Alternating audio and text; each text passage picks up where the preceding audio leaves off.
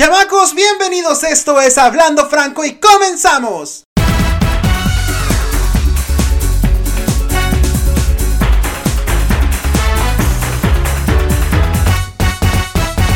Oigan, qué contento, chamacos, me siento de estar aquí con ustedes compartiendo ya por fin este proyecto tan esperado por muchos de ustedes que les bombardeé con todo en redes sociales el año pasado y este que les amenacé que lo iba a lanzar y lo estoy cumpliendo.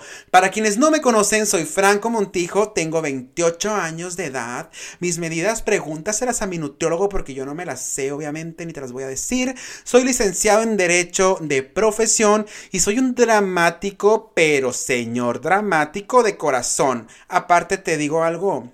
Sí, soy ama. Oigan, no, vamos a ponernos serios, chamacos. Este proyecto me costó mucho trabajo buscar la forma que yo considerara correcta de cómo lanzarlo. Hoy en día hay muchos medios por los cuales puedes dar tu opinión, mostrarte ante los demás, incluso compartir tu vida del día con día y yo no encontraba en cuál de todos esos medios llevar a cabo este proyecto que estoy muy muy feliz de, por fin arrancarlo. No decidía si lanzarlo como video y hacerme youtuber, no sabía si hacerlo como historias de Instagram o de Facebook y convertirme a lo mejor en influencer, hasta que descubrí el maravilloso mundo de los podcasts. ¿Cómo es que llego a él? Hace algún tiempo como dos años aproximadamente, tuve la fortuna de cumplir uno de mis sueños y estar dentro de un programa de radio en la ciudad de Puerto Peñasco, Sonora, donde quedé muy agradecido de que me dieran la oportunidad, porque de verdad es una experiencia tan bonita. Yo creo que ha sido de los momentos más felices en toda mi vida, donde sin miedo a nada me atrevía a ser yo mismo. Saliendo de ahí por azares del destino, empecé a hacer casting cuando me vengo a vivir aquí a Hermosillo, que es donde radico actualmente. Empiezo a hacer casting en, en diferentes radiodifusoras y pues no quedé. Y me frustré un chorro y, y dije yo, ¿qué hago? O sea, sentía la necesidad de compartir mi dramática y telenovelesca vida con todos ustedes porque creo yo que a partir de, de todas las historias que, que vienen a lo largo de todos estos episodios, algo te va a servir y con algo te vas a quedar y puede que te ayude en poco o en mucho, pero sé que alguien se va a identificar conmigo y a mí me encantaría ayudar a todas aquellas personas que todavía les cuesta mucho aprender a quererse y valorar esa esencia tan bonita que en algún momento de nuestras vidas la apagamos, la guardamos en un cajoncito y le prohibimos salir, que nos guardamos en el closet y que todavía no sabemos cómo salir de él, aquí vamos a crear un manual para salir del closet. Si bien no perteneces a la comunidad LGBT, pero tal vez te da mucho miedo mostrarte tal y como eres en sociedad. Porque ¿hace cuánto tiempo verdaderamente no te atreves a ser tú mismo ante la gente? Estamos tan acostumbrados a usar caretas o a usar máscaras en sociedad que por mucho tiempo guardamos nuestra verdadera personalidad que por mucho tiempo nos ocultamos por miedo a ser juzgados. Ya basta de ser falsos, ya basta de, de crear caparazones o caretas, eh, botargas, como le quieras llamar, y mostrarte como una persona falsa. A mí me costó muchísimo trabajo admitir, primero que nada, que la personalidad que estaba mostrando ante los demás pues no era la que, la que yo, yo sentía, porque, porque yo ante la gente era una perra, pero pues en hétero no, porque cuando no me aceptaba yo era bien perra, pero pues hétero, que no se notara lo gay.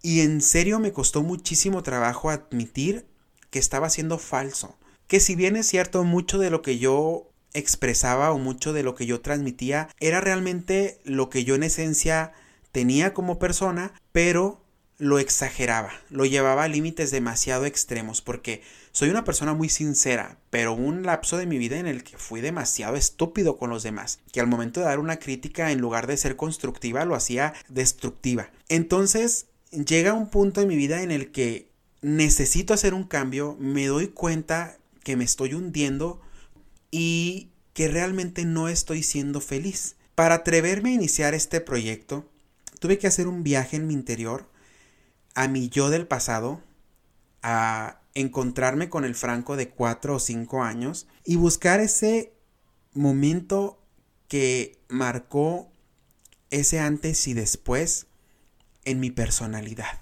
Ese momento clave donde por miedo me tuve que ocultar dentro del closet.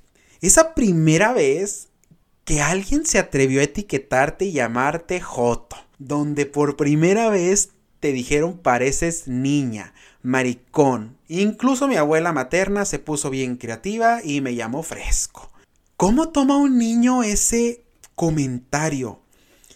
¿Cómo lo analizas y, cómo caes en cuenta que, que la gente lo ve como algo negativo? En ese momento de mi vida, a los 4 o 5 años, yo era un niño jugando a ser feliz, yo me divertía y hacía cosas solo por diversión, sin pensar en qué era, qué estaba bien, qué estaba mal, ojo, bien o mal ante la sociedad, sin ponerme a pensar que el color azul era para niño y el color rosa era para niña. Yo solamente era un niño jugando a ser niño, a ser feliz, a divertirme, porque para mí no existían dos caras de la moneda. Para mí era solamente venir a jugar a este mundo. Pero alguien se tomó el tiempo, la molestia de etiquetarme. Y esa etiqueta se convirtió en una pequeña piedra que empecé a echar a un costalito y con el que empecé a cargar. Críticas llenas de negatividad que empezaron a crear peso sobre mi espalda y dejas de ser tú mismo. Ahí, ahí es cuando entras al closet, sin saber que lo estás haciendo. ¿Por qué? ¿Por qué lo hiciste? ¿Por qué te metiste al closet? Para evitar ser juzgado por la gente a quien en ese momento de tu vida tú veías como superior a ti. Porque te inculcaron desde pequeño que tus abuelos, que tus papás, que tus tíos, que tus maestros incluso tenían un poder sobre ti que tú no les podías faltar al respeto, porque eras un niño. Y como decía Tronchatoro, ellos estaban bien y tú estás mal, ellos son grandes, tú pequeños. Y tú tenías que hacer lo que ellos te dijeran. Entonces, abres un cajón, guardas tu verdadera esencia de persona y empiezas, sin darte cuenta, a crear un personaje. Un personaje que no eres tú, que es alguien falso, pero que forma parte de un escudo que la gente acepta, que forma parte de una máscara que la sociedad ve como buena. ¿Por qué? Porque estamos acostumbrados a vivir en falsedad. Y qué feo, qué feo tener que ser falsos para agradarle a los demás. Qué feo tener que dejar de ser uno mismo por buscar la aceptación de la gente y de esas personas que también viven frustradas, pero en lugar de trabajar en sí mismos, prefieren echarle a perder la vida a los demás. Yo no sabía que era un joto, yo no sabía que era un maricón, yo ni siquiera sabía que se les podía decir frescos, pero llega un día en el que me doy cuenta que dentro de mi comunidad, de mi pueblo, porque soy pueblerino, chamacos, orgullosamente un pueblo ferrocarrilero, Benjamín Hill, Veo a alguien a quien la gente tacha como joto, como maricón, y la gente lo desprecia y lo ve como alguien malo. Y cuando niño, pues pensé, yo no quiero que la gente me desprecie, que me haga a un lado, que me vean como alguien malo, porque yo no soy malo, yo soy bueno. Y el temor que yo tenía a ser rechazado como yo veía que rechazaban a esa persona, y no es que esa persona fuera mala, pero la gente lo juzgaba como alguien malo. Yo no quería que a mí me juzgaran así. Entonces yo tenía que empezar a hacer algo que la gente viera como bueno y empezar a mostrarles que yo no era joto, que yo no era como esa persona quienes ellos estaban tachando como persona mala, que yo era alguien bueno. Y empieza a crearse un monstruo dentro de mí. Como lo dijo Niurka, yo no era ese monstruo, ellos lo crearon. Porque el ser falso, el tener que usar una máscara, una careta, te hace frustrarte. Y esa frustración te lleva a ser más negativo con los demás, a escupir comentarios destructivos, porque como tú no eres feliz, la gente tampoco tiene derecho a ser feliz, porque como a ti te juzgaron, te sientes con la calidad moral de tú también poder juzgar a los demás. Cuando nos damos cuenta de que estamos destruyendo no a la gente, sino a nosotros mismos, es cuando tocamos fondo y ahí es cuando yo dije, yo, yo no puedo ser así, yo no puedo destruirme. ¿Cuánto tiempo de mi vida desperdicié? Hoy en día me pongo a hacer el recuento de los daños, diría mi íntima amiga Gloria Trevi, y, y digo, ¿cómo desperdicié mi pubertad? ¿Cómo desperdicié mi adolescencia, mi niñez, ocultándome por miedo al que dirán? Incluso llegué a ocultarme no por miedo a qué van a decir de mí. Me llegué a ocultar por miedo a qué van a pensar de mi papá o de mi mamá. ¿Cómo el Mercurio, que así le dicen a mi papá, va a tener un hijo Joto? ¿Cómo la Panchi Romero, mi nana, va a tener un nieto Joto? Tan perfeccionistas estas personas. ¿Cómo me voy a atrever yo a salir del closet? Sería la oveja negra de la familia. No puedo hacerlo. Voy a ser la deshonra de la familia y no me podía dar el lujo de ser el granito negro en el arroz. No era tanto que me preocupara qué va a decir la gente de mí, era que me preocupaba qué va a decir la gente de mi familia.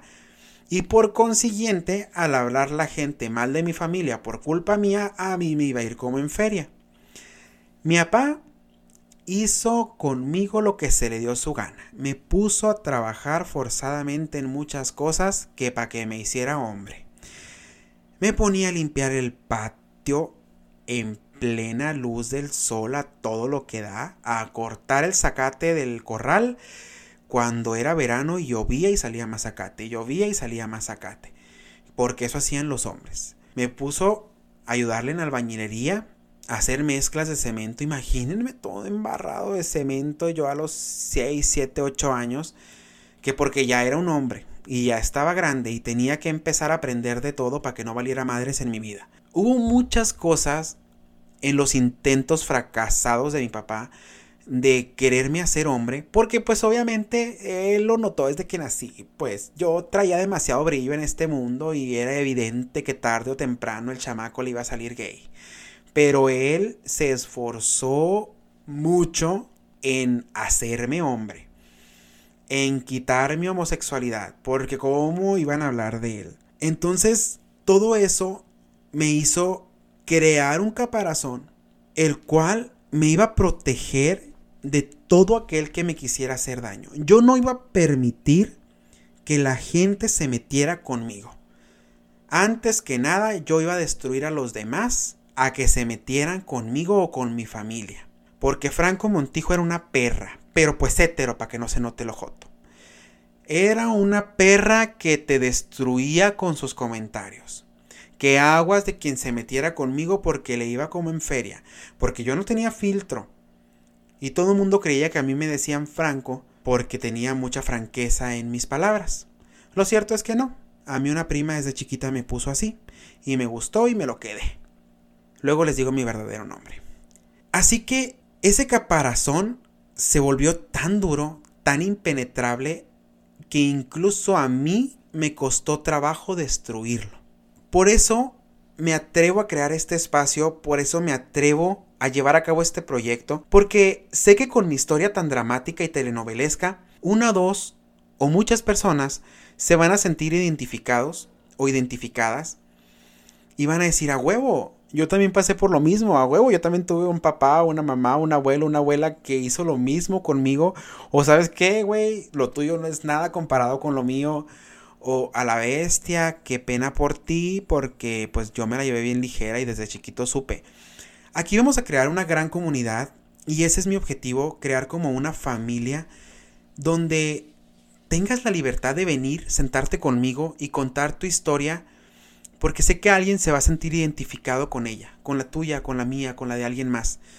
Crear un manual para aprender a salir del closet Y no solo como gay, no solo como lesbiana o como bisexual, también como persona que no se atreve a creer en sí misma, como persona que le cuesta trabajo valorar los dones que Dios les dio. Porque eso también me pasó. Todavía que, que era gay, muchas cosas que a mí me gustaba hacer, muchas cosas que, que yo tenía ganas de desarrollar, como lo es por ejemplo esto, estar con mi propio espacio, con mi programa, con mi podcast, con mis páginas, con mis redes. Hubo gente que me dijo, tú no sirves para eso, y dependientemente si sirvo o no, a mí me gusta hacerlo y lo hago porque se me hincha uno. Y me siento feliz y yo vine a esta vida para ser feliz. Claro, haciendo cosas de bien, de ayuda, porque es muy importante ayudar, es muy importante echarle la mano a nuestro prójimo y más en temas tan delicados como la falta de aceptación propia. Todos conocemos, y estoy seguro que todos conocemos a alguien que está pasando por un proceso de aceptación. Y a mí me encantaría que compartieras este podcast con esa persona que no ha aprendido a valorarse tal y como es, que está pasando por una crisis emocional y que le digas, oye, no estás solo, no estás sola, aquí hay un loco que también está hablando de todo lo que le pasó en su dramática vida y siéntete apoyado o apoyada por él. En serio, vean que en esta comunidad que vamos a crear, todos tenemos derecho a ser nosotros mismos. Y todos vamos a tener apoyo, porque vamos a ser una gran familia de apoyo mutuo. Yo sé que a mí me falta un chingo. O sea, mi vida tiene harta tela que cortar. Y a mí me falta un chorro por aprender, un chorro por valorar en este mundo. Pero hoy por hoy me siento con las armas suficientes para poder estarte hablando y contarte lleno de valor todo lo que yo hice, todos mis aciertos y mis errores, para llegar a este punto clave de mi vida donde me quiero tanto, que a veces exagero, en serio, yo sé que exagero, pero me quiero un chingo, me valoro un chingo y valoro todos los dones y talentos que tengo. Y que yo mismo me echo porras y yo mismo me digo que me quiero un chorro. Y a mí me encantaría que tú llegaras a ese punto clave de tu vida donde compartieras esta forma de ser, de decir me quiero, me valoro, me respeto, no tengo miedo a ser quien soy, porque algo muy curioso me pasó a mí, que cuando salí del closet, cuando me atrevo a, a, a hacerlo, me doy cuenta que las personas me valoraban por quien era realmente. Me valoraban tal y como era. Y que en lugar de ser juzgado o ser rechazado como en su momento pensé que, que iba a ser, la gente me apapachaba y me recibía con los brazos abiertos porque yo les estaba mostrando a una persona sincera, a una persona sin máscaras, sin un personaje. Les estaba mostrando al verdadero yo. Y la gente valora eso. La gente que es agradecida valora cuando tú eres tú mismo, cuando te quieres y proyectas seguridad y proyectas amor propio. Y se siente tan bonito cuando sabes que la gente te quiere por ser quien eres. Y luego viene algo bien curioso, que volteas hacia atrás y te das cuenta que el personaje que tú habías creado, el caparazón en el que te habías envuelto, la máscara que habías mostrado a los demás, la gente la desprecia y la aborrece con todas sus fuerzas. La gente te tenía miedo en lugar de tenerte respeto. O más bien, la gente te tenía desprecio porque odiaban la persona que tú eras. Les detestaba que fueras tan estúpido. Y esto lo estoy hablando por mí. Yo te estoy contando qué fue lo que me pasó a mí cuando me doy cuenta de esto, digo, ¿en qué momento yo pensé que la gente le gustaba quien yo era?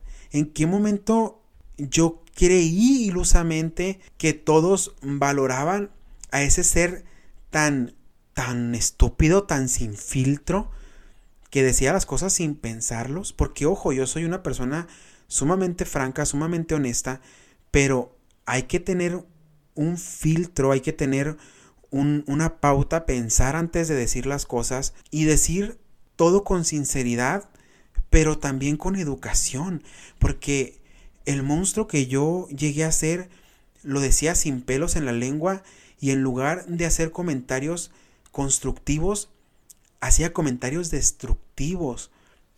Y todo esto tiene un porqué. Ojo, yo no estoy justificando mi actuar, pero también yo prefería destruir a las personas para yo no ser destruido. Tontamente pensaba eso, lo sé.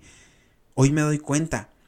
Y por eso a mí me interesa mucho que sigas conmigo de la mano a lo largo de todos los episodios que vamos a tener cada semana y escuches cada etapa que vamos a ir desenmarañando de nuestras vidas para darnos cuenta en qué fallamos, cómo nos afecta nuestro propio actuar, cómo afecta al entorno en el que nos desenvolvemos y cómo nos hace ser infelices, porque realmente al no ser nosotros mismos, como te decía anteriormente, pues no estamos siendo felices. Y al menos yo tengo la convicción de que yo a este mundo vine a ser feliz.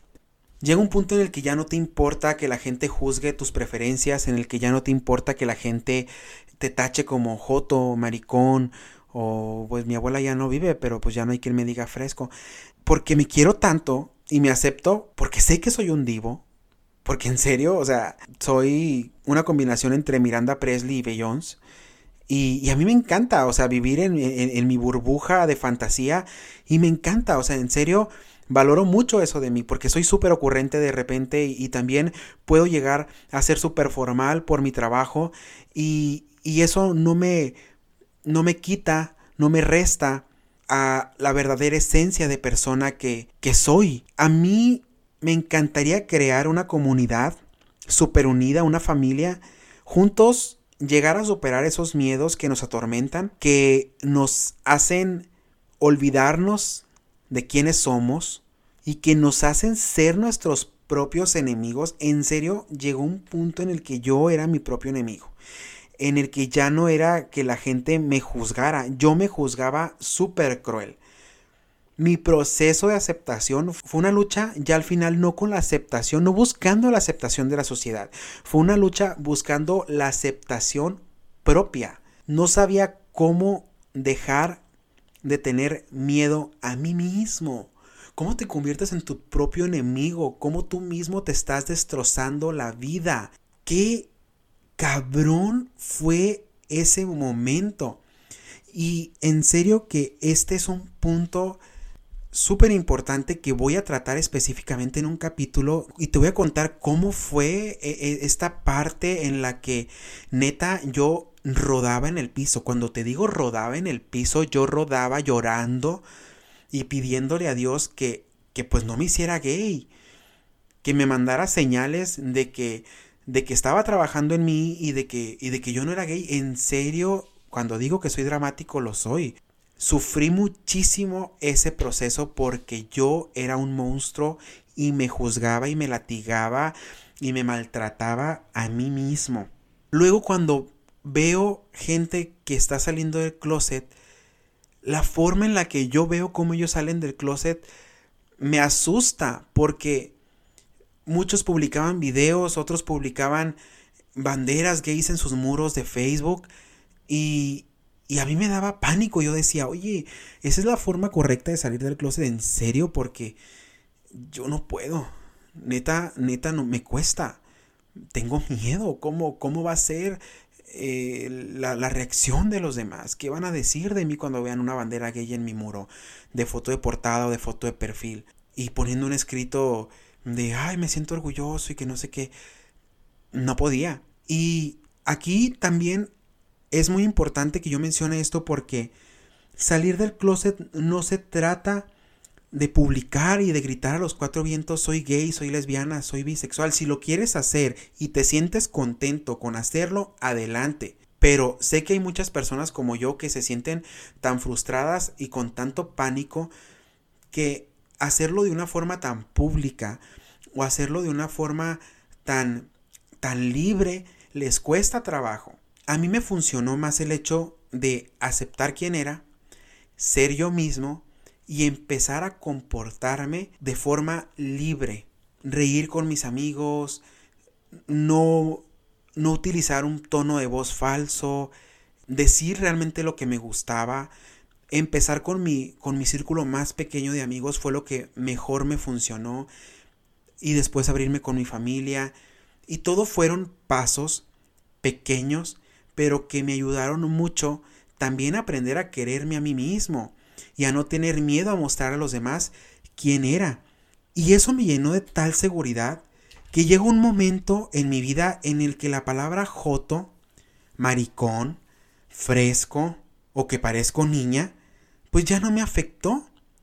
Que lo que en algún momento me destrozaba el alma, hoy por hoy yo no lo tomo como una ofensa, porque sé que quien me lo está diciendo está tan lleno de rencor que prefiero ayudarlo, ayudarlo a salir adelante, que ponerme al tú por tú y darle una cátedra de que no soy gay, o ponerme una máscara y demostrarle que realmente no lo soy. La gente a veces es cruel y al ver que etiquetándonos nos lastiman, continúan haciéndolo.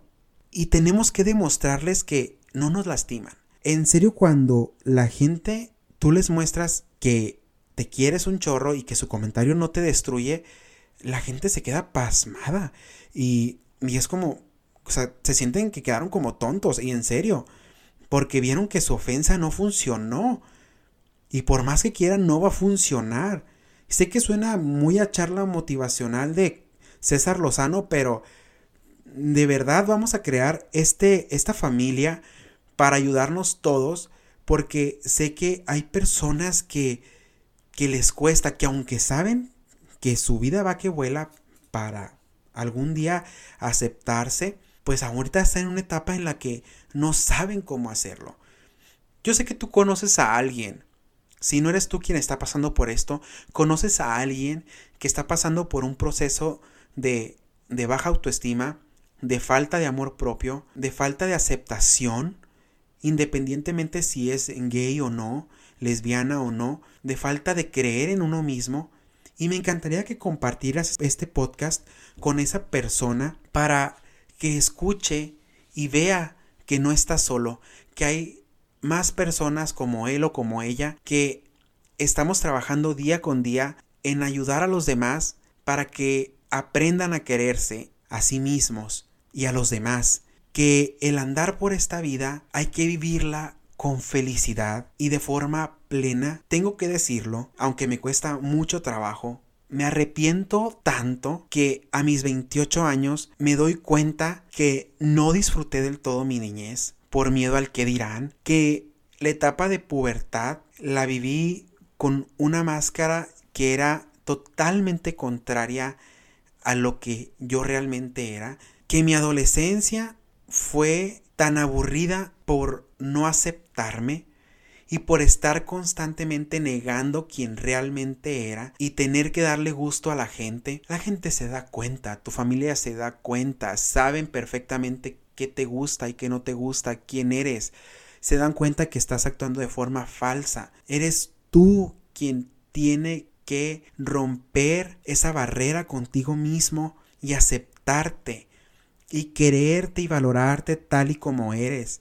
Al final de cuentas, yo siempre lo he dicho, la gente no te da de comer. La gente vive su vida, tú vive la tuya. Si la gente te juzga, bueno, ese es su problema que él o ella viva amargado. No dejes que afecten a tu persona. No guardes en este closet que solamente tú sabes cuándo lo vas a abrir, cuándo te vas a atrever a salir de él. No guardes a esa persona especial que tú eres. De verdad, yo me arrepiento tanto de no haber disfrutado esas etapas de mi vida. Que ojo, hoy por hoy estoy disfrutando al máximo mi vida. Estoy siendo súper feliz. Tengo unos amigos preciosos a quienes quiero muchísimo y les mando un saludo y un beso y un abrazo enorme a todos ellos. Tengo una familia que aprendió a aceptarme tal y como era, sin juzgarme, bueno, a veces. Eh, y todo eso lo fui construyendo poco a poco. Y esto es, es la enseñanza que a mí me encantaría dejarte. de cómo fue que yo logré llegar a este punto de mi vida. Creo en ti, creo en mí, creo que podemos hacer de este mundo una sociedad mejor. Mi vida es una vida llena de dramas. Muchos van a darse cuenta que somos más similares de lo que parece, que hemos pasado cosas muy iguales y otros espero se atrevan a compartir sus historias con nosotros.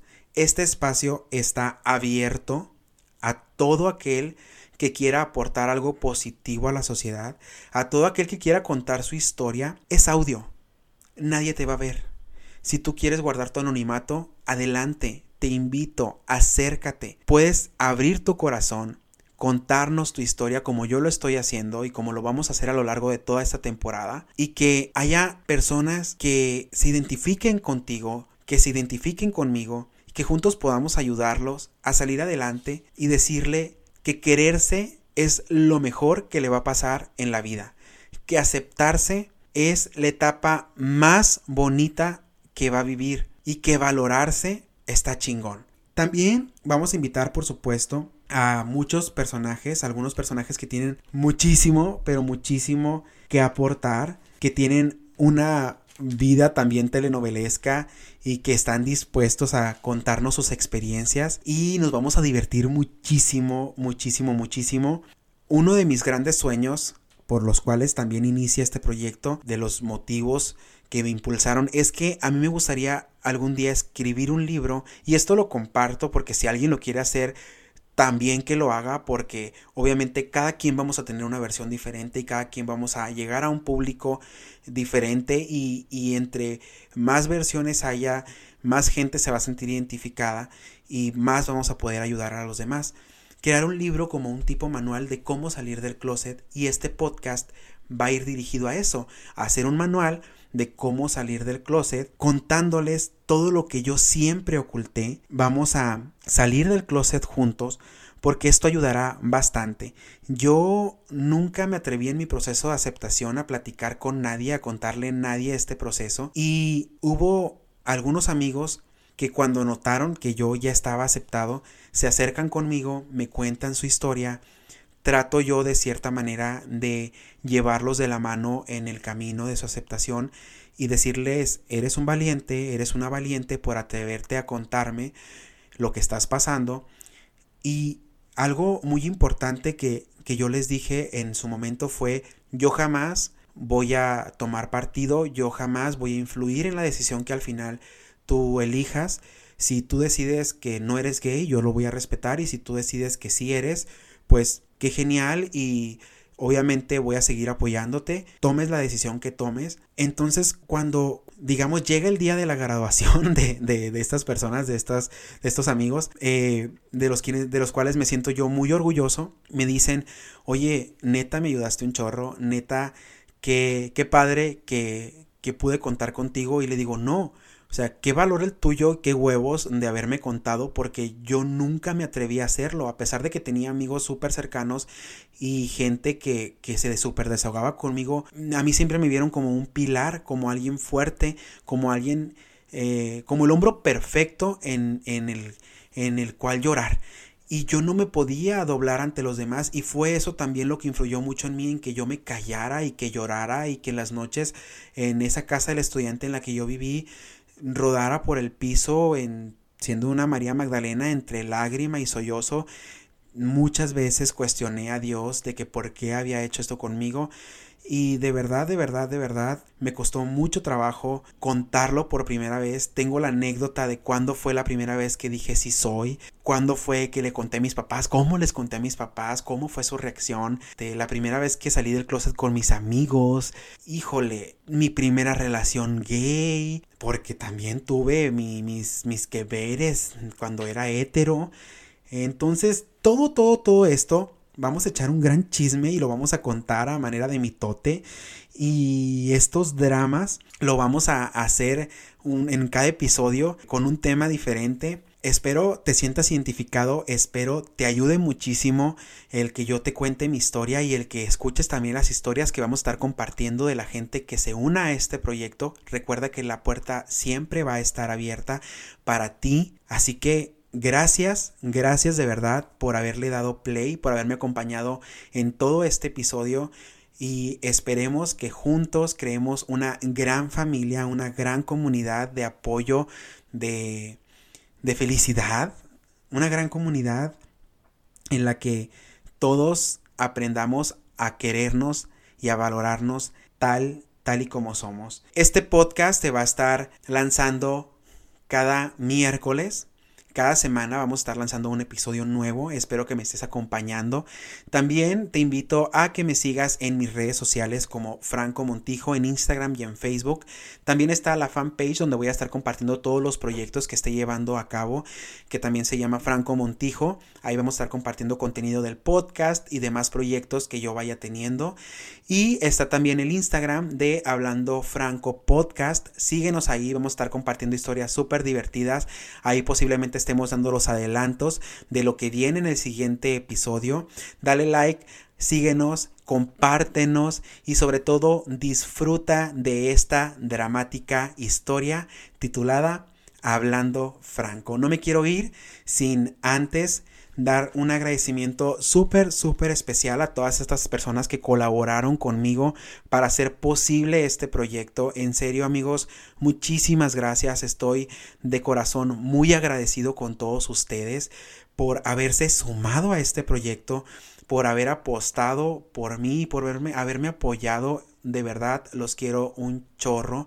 Armando, te mando un fuerte abrazo, amigui, porque él fue quien quien dijo, yo te pongo el micrófono porque sé que es un gran proyecto.